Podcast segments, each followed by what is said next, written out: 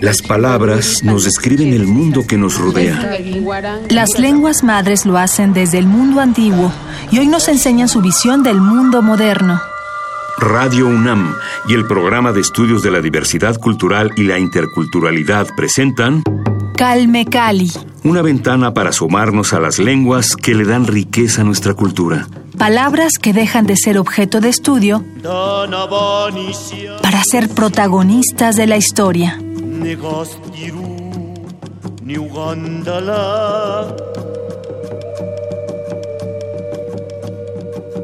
Bienvenidos a Calme Cali, mi nombre es Vania Nuche, gracias por acompañarnos y seguir en sintonía con Radio UNAM a través del 96.1 de FM. Seguimos eh, dando inicio a esta segunda temporada de nuestro programa y nos da mucho gusto que nos acompañen gracias al PUIC de la UNAM, Programa Universitario de Estudios de la Diversidad Cultural y la Interculturalidad de la UNAM. Eh, gracias por abrirnos este espacio y gracias a todos porque siguen con nosotros. El día de hoy les tenemos una sorpresa para todos aquellos amantes del rock. Tenemos en cabina con nosotros al proyecto Tenochca. Este proyecto está formado por Ricardo Salgado y Miguel Ángel Nájera, que están con nosotros en cabina. Bienvenidos, muchas gracias por acompañarnos. Mania, y a todos tus radioescuchas de Calme Cali. Muchas gracias. Eh, al contrario, muchísimas gracias por acompañarnos. Pues cuéntenos, por favor, cómo se conocieron, cómo surgió la idea de este proyecto Tenochca y eh, por qué la elección del rock. Bueno, obviamente les gusta este género, pero supongo que tiene también un trasfondo de protesta. Cuéntenos, por favor. Bueno, pues nosotros eh, nos conocemos ya de hace muchos años, tenemos como 20 años yo creo que, nos conocemos aproximadamente, pero cada uno ha tenido actividades diferentes. Eh, yo tengo aproximadamente 27 años en la actividad de la Mexicayot, que es la cuestión de la mexicanidad a través de la danza prehispánica.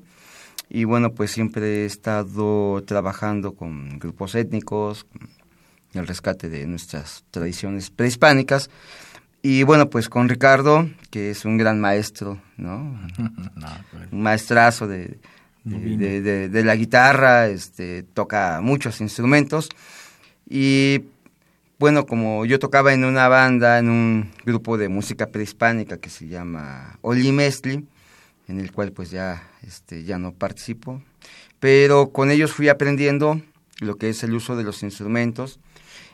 Y hace no muchos años, bueno, comenzamos a trabajar con Ricardo, eh, que él hizo prácticamente es el sensor de toda la idea, así de, hacer un conjunto de música en idioma náhuatl y con la mezcla de instrumentos modernos y la mezcla de instrumentos prehispánicos.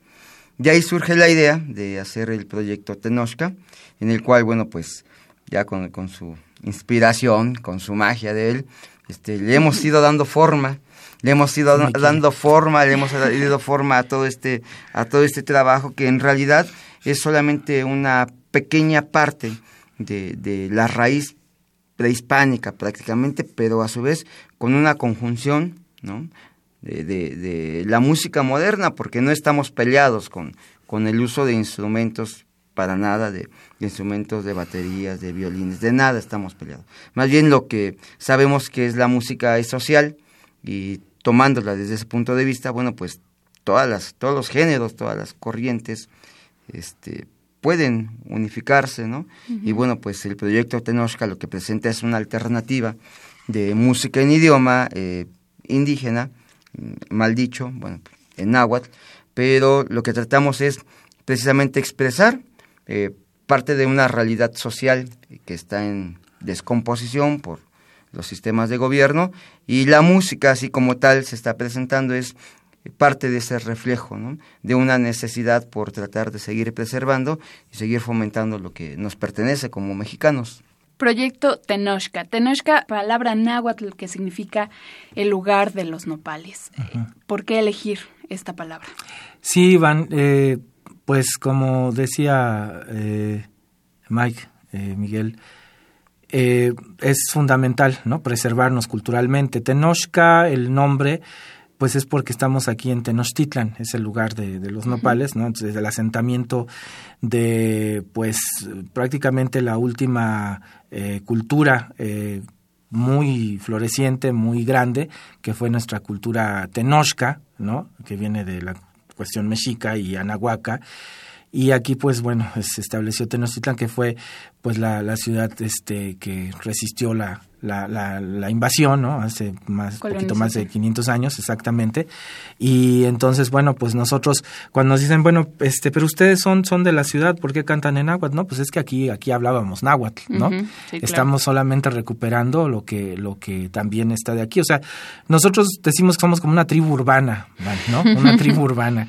y pues sí, eh, eh, algún día esto volverá a ser en lugar de esas siglas que parecen de de nomenclatura de, de, programa CDMX, este, entonces que, que, vuelva a ser Tenochtitlan, ¿no? Este, ojalá. Eh, ojalá que sí, y, bueno, recuperarnos como, como nuestra esencia, nuestro, eh, de donde venimos, ¿no? Porque mucha gente dice, no, es que eso es un atraso y, y había sacrificios humanos. Bueno, la humanidad siempre ha tenido muchas Siguen habiendo. Sigue, exactamente. Exactamente, ¿no? Y hay este fosas y todo, y clandestinas, y como dices, ¿no? Ya en un, en un mal plan. Entonces, eh, es, es eso, ¿no? Recuperarnos como una cultura con el lenguaje también milenario del náhuatl, que aquí hay 87 idiomas o más, no sé, ¿no? Está el seri, el zapoteco, el mixteco, también son importantes. Aquí hablamos 68, ¿no? Según el 68, ¿verdad? Sí, no, pues ya entonces ya le inventé yo. sí, entonces sí, sí 68, sí, Pero pues son los hasta es la cuenta que llevan, digamos, Exactamente, sí, sí. Los eh, sabidos. Así es, así es, Vania, sí. De hecho, este, pues tenemos unos amigos seris que son ya 900, nada más quedan ahí en la isla Tiburón, ¿no? Y cantan en seri, bueno, y hablan seri. Entonces, eh, eso es, por eso Tenochca, ¿no? Porque aquí pues hablábamos el, el, náhuatl y somos de Tenochtitlan, ¿no? En la semblanza del grupo que amablemente nos proporcionaron mencionan que Proyecto Tenochca está formado por dos músicos profesionales, obviamente ustedes dos, Miguel y Ricardo, y por un comunicador gráfico. ¿Quién es el comunicador gráfico? Ah, es que ahí dice, bueno, sí, vamos a, estar en, en, una, eh, esta vez eh, con eh, Clarita Barrera, que ella va a hacernos toda la cuestión de, de, la cuestión gráfica, la cuestión de la cuestión. este, básicamente en, en, la gira que vamos a hacer, estamos preparando una, una gira autogestiva eh, van y pues eh, ella prácticamente va a hacer toda la cuestión del, de eh, redes sociales, de videos y todo, ¿no? sabemos que ahorita todo esto va de la mano, ¿no? Todo, toda esta cuestión tiene que ir la producción de videoclips, todo esto. Entonces, por eso, pues, es fundamental para nosotros decir, también integramos en, en equipo. Es decir, Tenochca, pues, somos, pues, tal vez, ¿no? Reducido grupo, pero vamos eh, integrando más artistas, ¿no? Que puedan eh, colaborar y hacer un proyecto, pues, más interactivo, más integral, ¿no? Claro. Pues bueno, muéstranos su proyecto, compártanos lo que hacen, compártanos su música. Le prometimos rock a la audiencia, así que regálenos una canción, ¿no? Sí, cómo no, eh, Vania, vamos a tocar para todos tus radioescuchas de Calme Cali, esta canción que viene en el primer disco de Tenochca, rock mexica, que se llama Ijilloteo Tlinik Muchipa, que quiere decir la esperanza para siempre. Tenochca, rock mexica.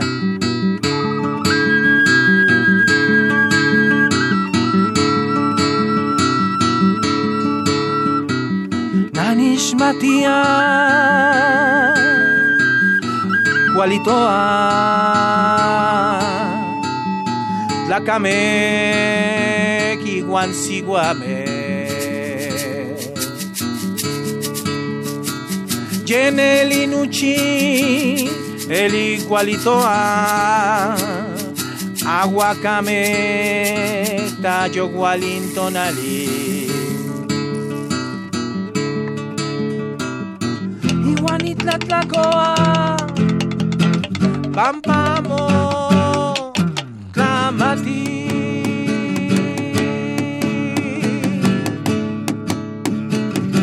Yo Juanti Tlatlacoa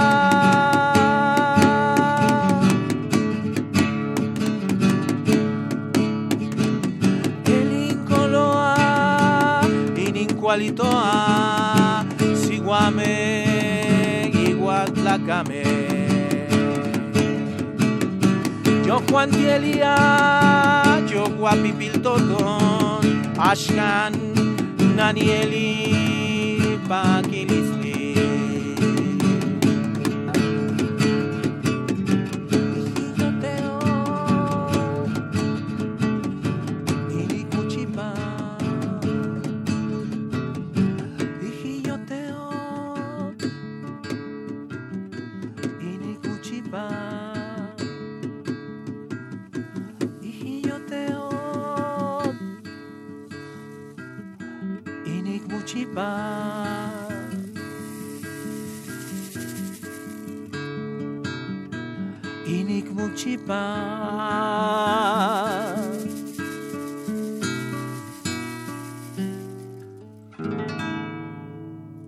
Tlazo kamate miak.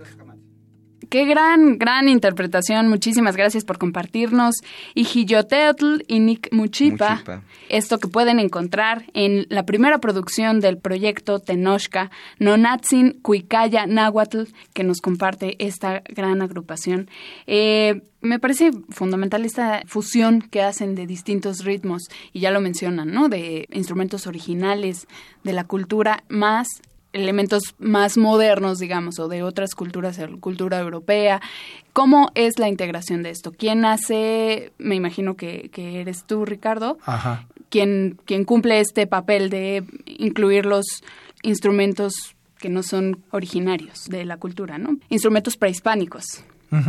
Sí, sí. ¿Y qué instrumentos son? Sí, bueno, eh, la, la, cuestión de los instrumentos, este, bueno, nosotros les también le decimos mexicas y anahuacas, ¿no? Ya ves que la cuestión, este, definida como tal, eh, eh, la cultura, pues, está viva antes de la cuestión o sea el término que usaste sí ajá digamos es más este está está está es correcto pero nosotros nos gusta también decirles instrumentos mexicas anahuacas. Yo creo que hay una interacción, eh, como decía Miguel hace ratito, este Mike Chol, van, eh, eh, yo si bien toco la guitarra y bueno, hacemos las producciones y todo, por ejemplo, Miguel también usa unos sampleos digitales con una cosa que se llama Hansonic, algunos tambores electrónicos, amplios, y él te puede explicar más ampliamente sobre los instrumentos ya ah, fijamente, ya eh, directamente mexicas, ¿no? Que usas, ¿no? Sí, claro, Perfecto. ¿Qué les parece si escuchamos una cápsula introductoria previo a esta explicación de los instrumentos y regresamos con esta ilustración que nos van a dar? La música, el canto y la danza fueron actividades fundamentales en las festividades religiosas de muchas de las grandes civilizaciones mesoamericanas. Dichas fiestas tenían el objetivo de rendir culto a las deidades mediante una gran variedad de instrumentos musicales. Entre ellos sobresalen las ocarinas, los silbatos sencillos, antropomorfos o zoomorfos, las flautas, los omexicahuastli que eran elaborados con huesos humanos, y también los tambores o percutores de parche sencillo y doble, conocidos como huehuetl o teponastli. Algunos de esos instrumentos prehispánicos han sobrevivido hasta nuestros días, principalmente gracias a su recuperación en excavaciones. De estos hallazgos se han elaborado reproducciones en piedra o arcilla y representaciones en códices y manuscritos poshispánicos.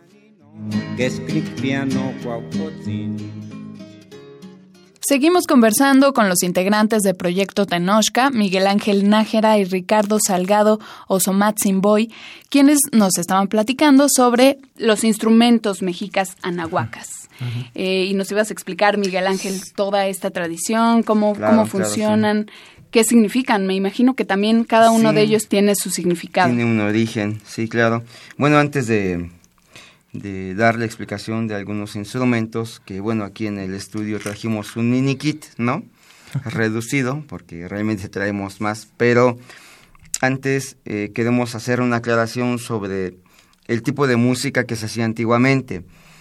Obviamente cuando llega eh, el colonizador, eh, se critica mucho porque no existía un sistema de de armonía, ¿no? Y se critica un sistema de interpretación, porque en Europa sí existía una, una tablatura, una, un pentagrama, ¿no? Una medición ¿no? En, en Europa. Pero aquí había un sistema muy particular para la música, que es la tradición oral. Es decir, la música se iba transmitiendo de generación en generación. ¿Y qué es lo que ha provocado, qué es lo que provocó? Que obviamente a raíz de, de, los 500 años, como se corta de tajo mucha de la, de la cultura de los pueblos de Anáhuac, se pierden, ¿no? ciertos elementos, se pierden ciertas, ciertas formas de, de, uso y costumbre de aquella época y se van modificando. Es decir, lo que hoy tenemos como instrumentos solamente es una pequeña parte de, de la grandeza o de la Toda riqueza la cultural que, cultural que existía, porque había muchos instrumentos. Entonces, hoy en día solamente tenemos algunos y que afortunadamente se han ido rescatando también algunos otros.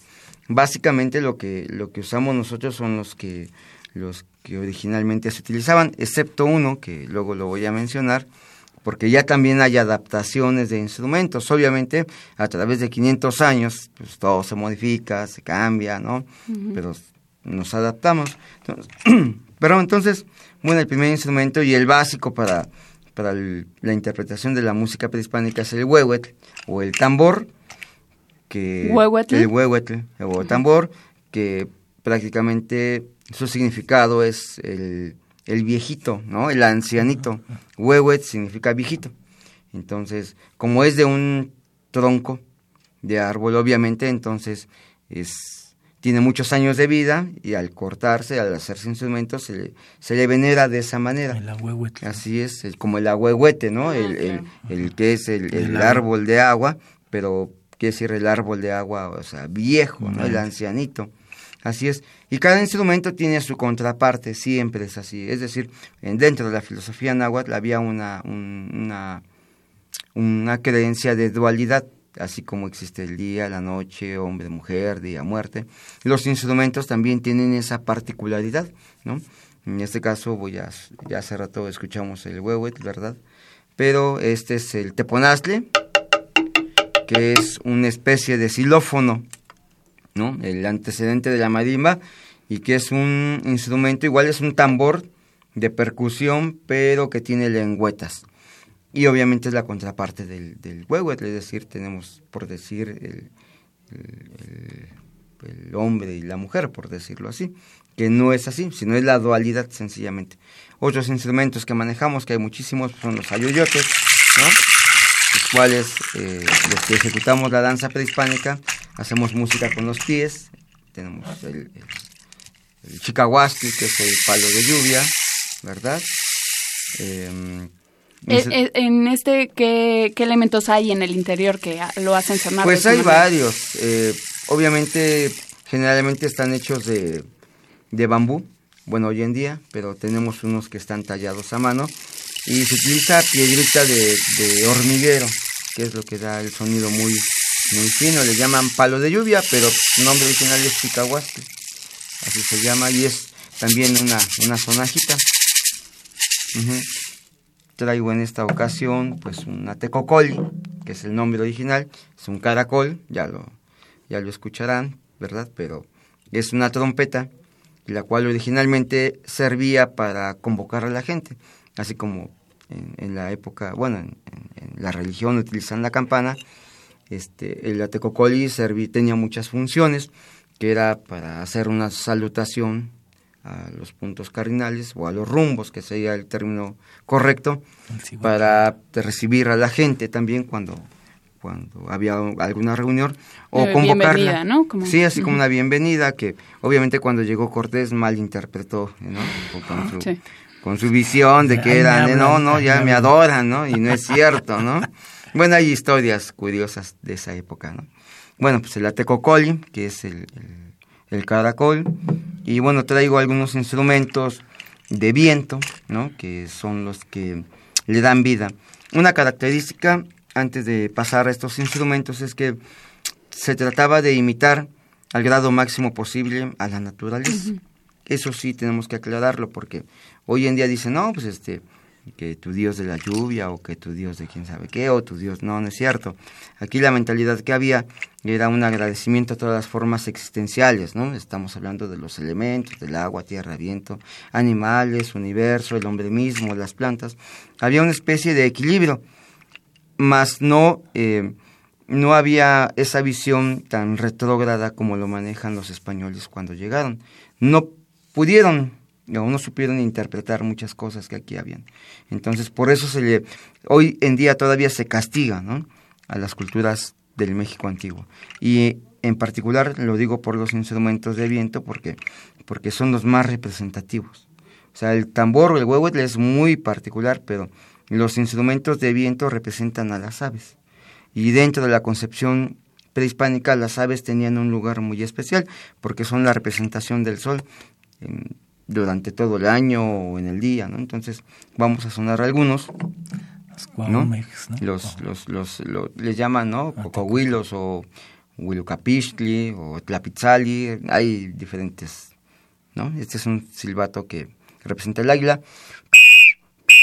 ¿no? Y la característica así, para ver la grandeza que tenían es que tiene tres cápsulas para imitar el sonido del águila. O sea, eso quiere decir que había una observación de la naturaleza muy grande, ¿no?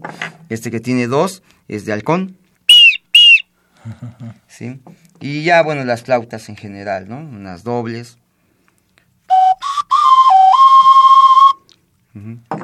Qué bellísimo. Una, una flauta sencilla de barro. Ese, eh, bueno, es, me parece el sonido un poco más común en por ejemplo, si vamos a, Teotihuacán, o las zonas arqueológicas, es, más, común. Más común, exactamente. las, las ocarinas, ¿no? Que son estas. Es más común. Y aquí tengo dos instrumentos, que es el silbato de viento, que llaman el silbato de la muerte, pero este silbato es también muy, muy particular.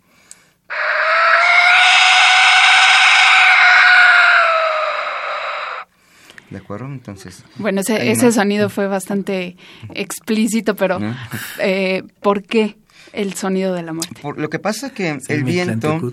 Eh, sí, el viento, en la creencia eh, del antiguo mexicano, el viento, bueno, que es un elemento que nos nutre, pero cuando uno va al Mictlán, que es decir, a la región del reposo, del descanso, se dice que hay lugares en donde el viento te atraviesa con cuchillos de obsidiana, ¿no? Pero ¿qué es lo que hace? O sea, el viento eh, te regenera, te purifica. De hecho, por ejemplo, este sonido de viento, ya adaptado en una cuestión eh, prehispánica, por ejemplo, lo representaban a través de diversas formas, ¿no? Le llamaban ejecate, ¿no? Por ejemplo, hoy en día, el pueblo de Catepec tendría que ser Ejecatepetl, ¿no? El Cerro del Viento, exactamente. Entonces tiene una, una importancia fundamental dentro de los, de los pueblos eh, antiguos. Y el viento lo que hace es eso, es, un, es como llamar a esta esencia, ¿no? Para que nos nutra.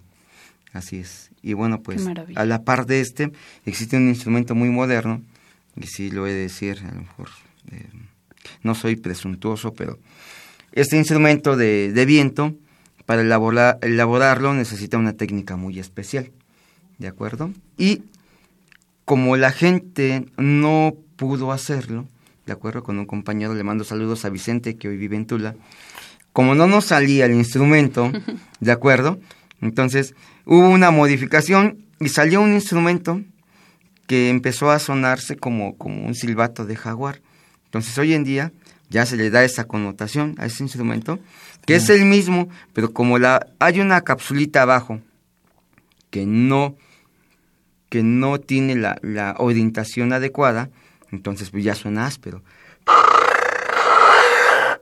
Entonces es el mismo instrumento, pero ya como suena áspero, entonces dicen, no, pues el sonido del jaguar, ¿no? Entonces no existía, aclaramos, no existía, pero ya hay una adaptación eh, de instrumentos y, y se oye muy bien.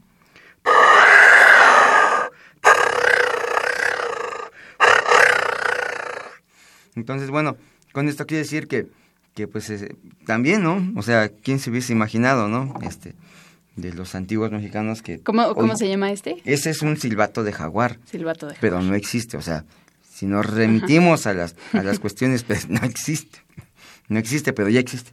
Entonces tiene el mismo valor, ¿no? Porque no dudamos que dentro de la, de la evolución de los instrumentos, ¿no? Desde el hombre primitivo hasta, o sea, se han adaptado, ¿no? De instrumentos desde los más simples hasta los instrumentos compuestos, ¿no? Y este pues está en esa, en ese, en esa línea y bueno, pues, pues así estamos trabajando. Y bueno, hay más, ¿no? Está- se usan conchas de tortuga, marimbas de piedra, ¿no? O sea, utilizan una gran gama de instrumentos que bueno, em, cuando escuchen los discos, ¿no? Que estamos presentando, van a ver que hay una riqueza cultural instrumental en los pueblos indígenas.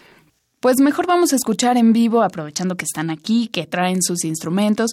¿Qué les parece si nos regalan una pieza? ¿Qué nos van a compartir? Esta es la canción de Atenco, es una canción que escribimos eh, Lugar a la orilla del agua, quiere decir en náhuatl, eh, dedicada al pueblo heroico de los pueblos en defensa de la tierra, al pueblo de Atenco, que lucha todavía en contra de la construcción de un aeropuerto que es eh, una- un ecocidio que ha quitado las tierras a la gente, que eh, desde que se invadió Atenco todavía cuando este señor que ahorita es el presidente, bueno, medio espurio, este eh, invadió Atenco con la Policía Federal, murió Alexis Benumea de un balazo de la Policía Federal en el 2006 y la gente siguió resistiendo, hubo presos políticos cinco años, Ignacio del Valle. Esta es la historia que contamos, la resistencia de un glorioso pueblo en defensa de su tierra. Excelente. Pues con esto nos despedimos. Gracias por acompañarnos en esta emisión y no se pierdan la continuación de esta conversación la siguiente semana. Ricardo Miguel, muchísimas gracias. En la producción estuvo Paco Ángeles, yo soy Vania Nuche y esto fue Calme Cali. Los dejamos con Proyecto Tenochca.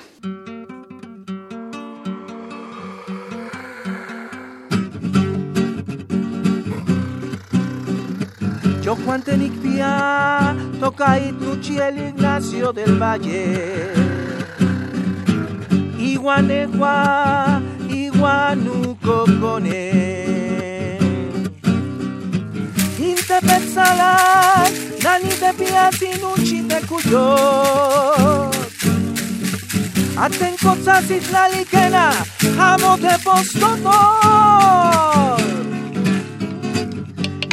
liquena, amo te postodor. Nicatescat, Canetzahualcoyot y Cuiloaía Xochihuicat. Caningüeyes y Huatzin, Tlacatocaía, Insuchime. No te ves, ni te pías, Nuchipan. Nuchin te pías, Pampa. Yo Juan Tiel y Guaya tengo de ver. Atenko, kena, kena, kena. Atenko, tiawi, tiawi, tiawi. Atenko, kena, kena, kena. Atenko,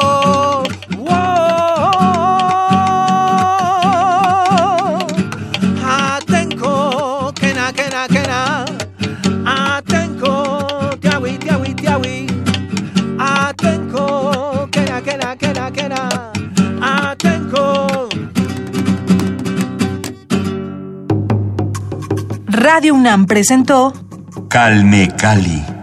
una ventana para conocer y reconocer las lenguas que le dan riqueza a nuestra cultura. Los invitamos a aprender un poco más de las lenguas madres de México en nuestra próxima emisión.